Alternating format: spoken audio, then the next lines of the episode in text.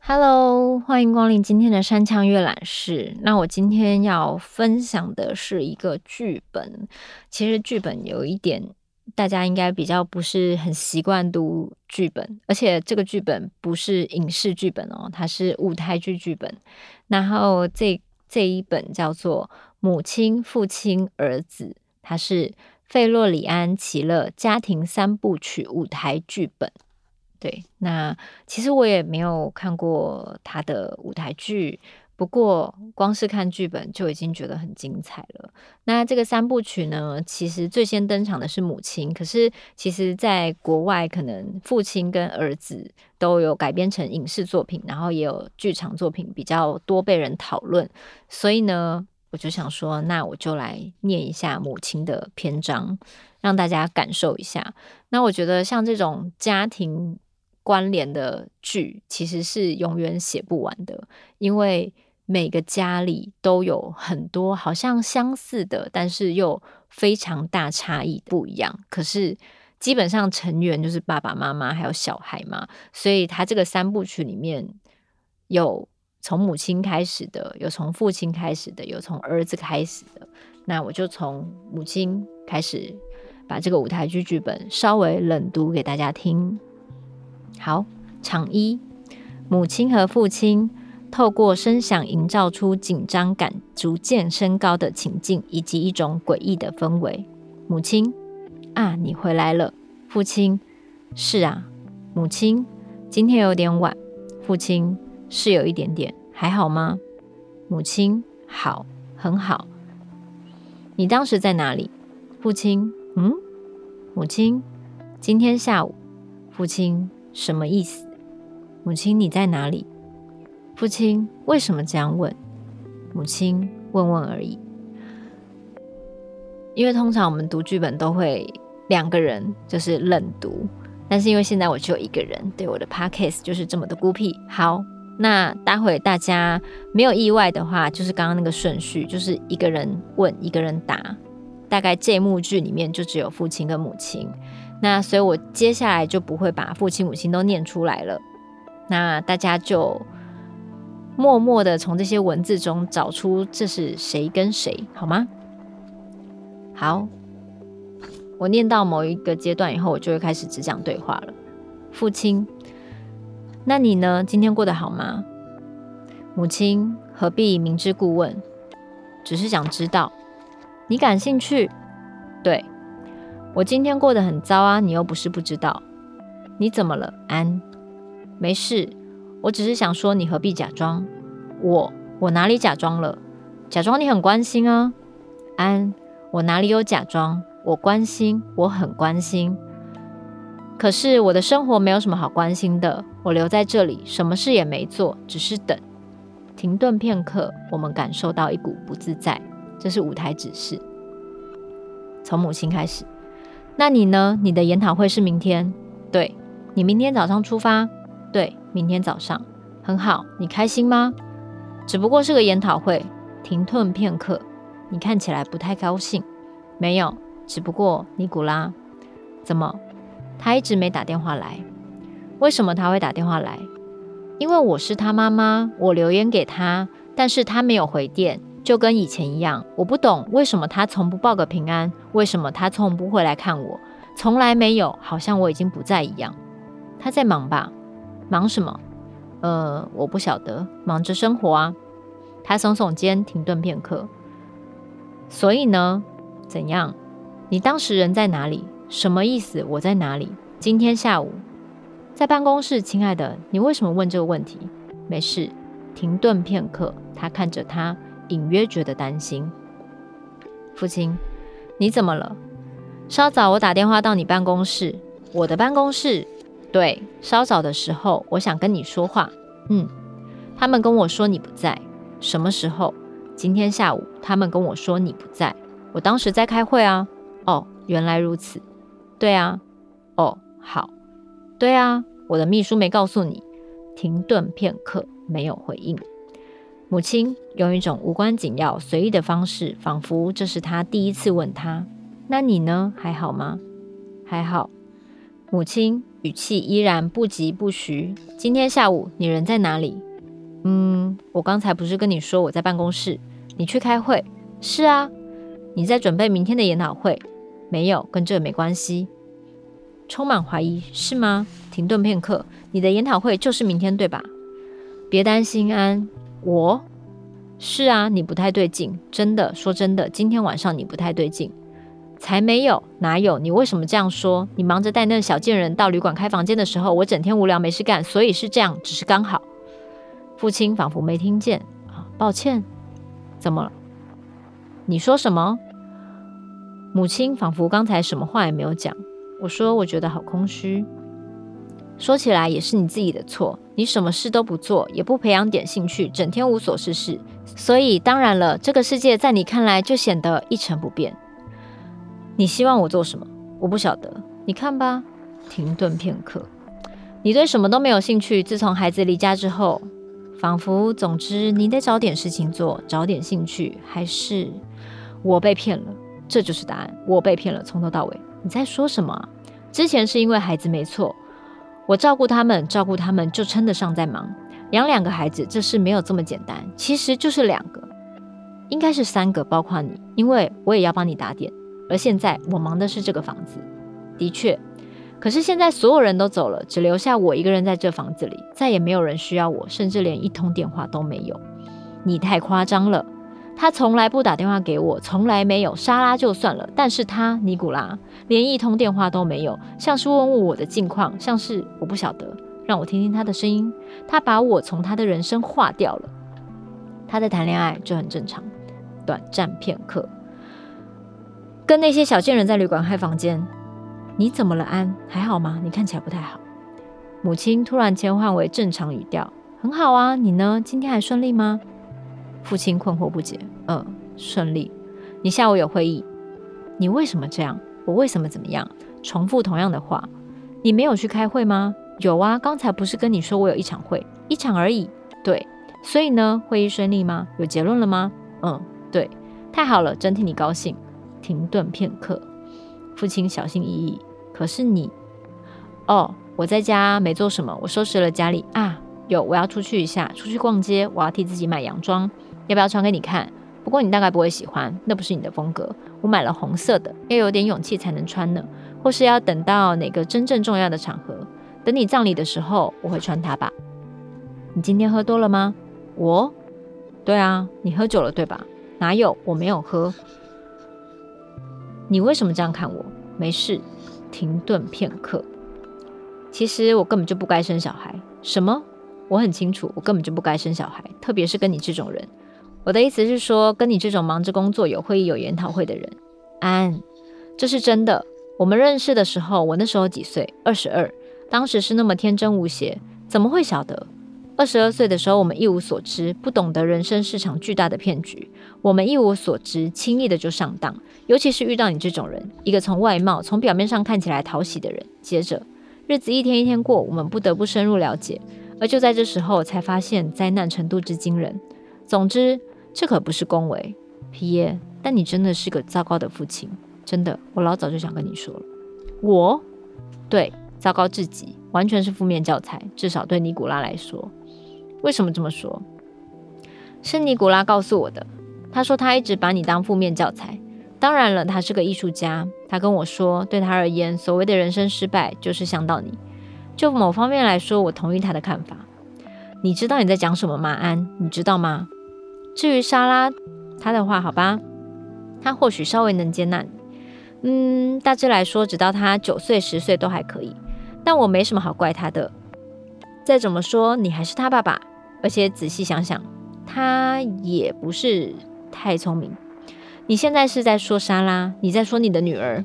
哦，少给我摆出那个表情，这本来就不是什么秘密。我向来就偏爱尼古拉，我爱找谁了？莎拉嘛，我不晓得，他让我反感。你不会吗？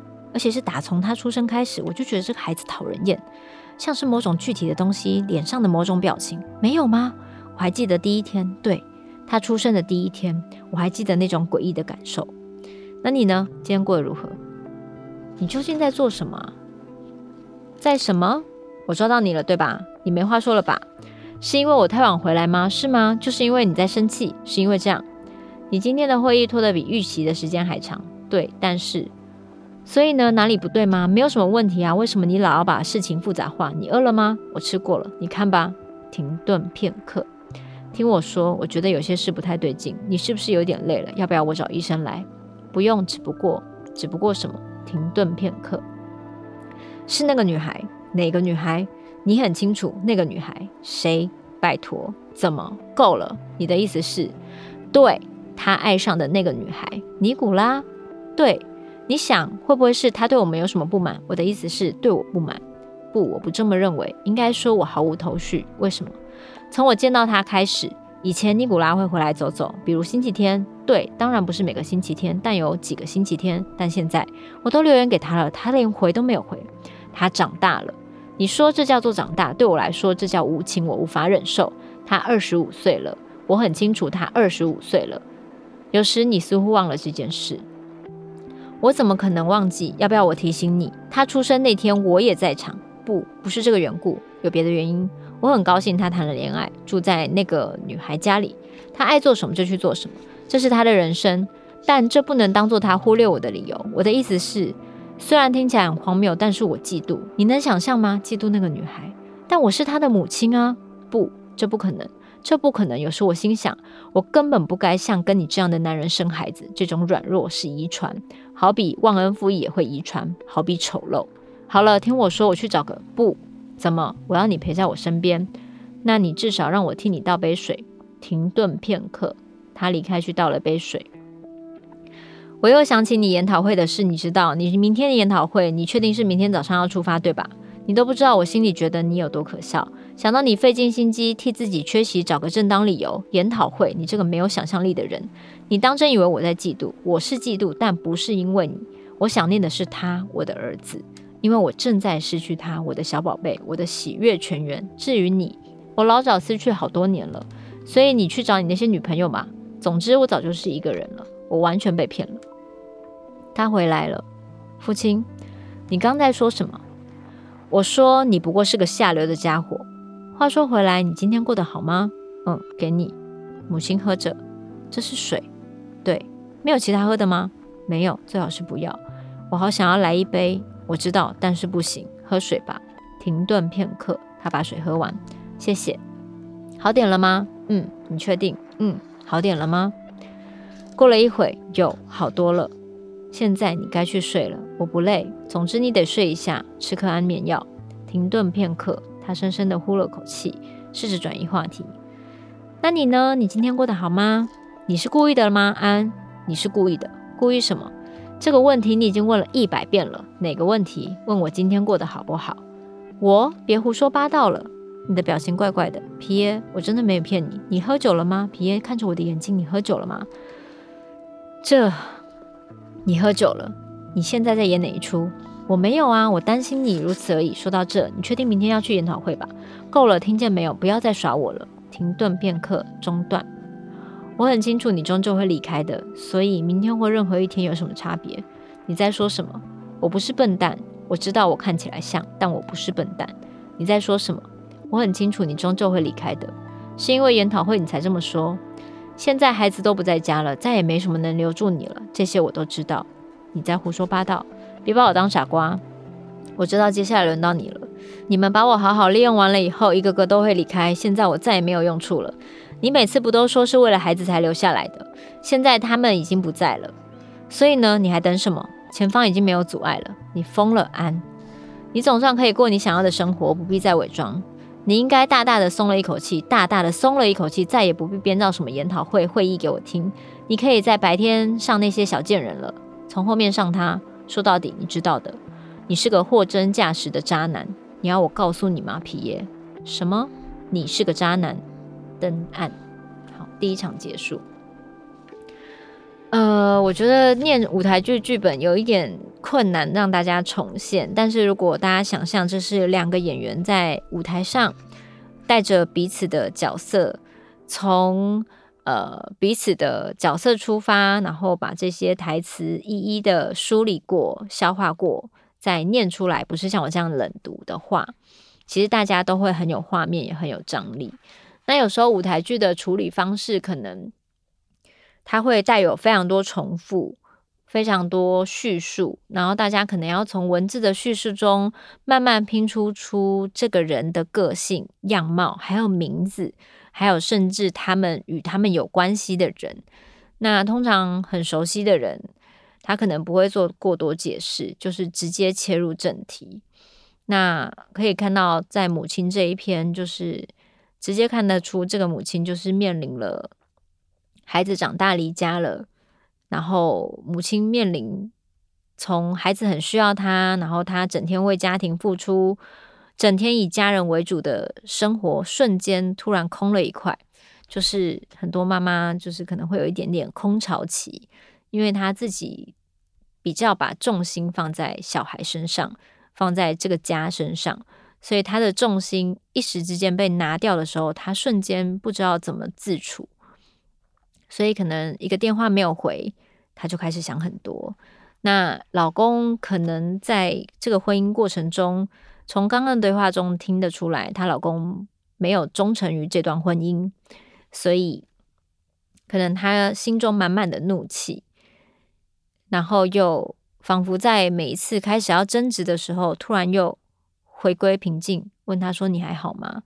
这很像我们很多家庭剧，大吵大闹过后。大家安静了一下，突然端出一盘水果，大家又没事坐在一起看电视吃水果，好像仿佛刚刚一切激烈的对话没有发生。我觉得每一个家庭一定都会有很相似但又不尽相同的家庭场景。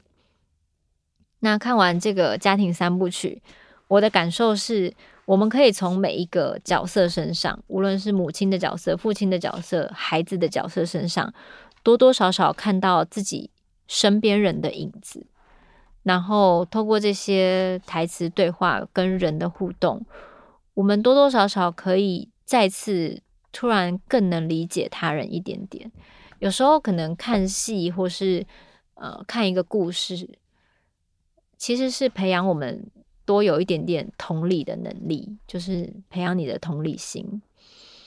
就是每个人的这些行为背后，他可能不是。无缘无故突然冒出来的，他可能是有非常多累积，就是冰山的一角露出来是这些语言，但冰山之后是这些人累积的所有所有情绪，所以有时候戏会好看，就是这些没有被发现的冰山之后。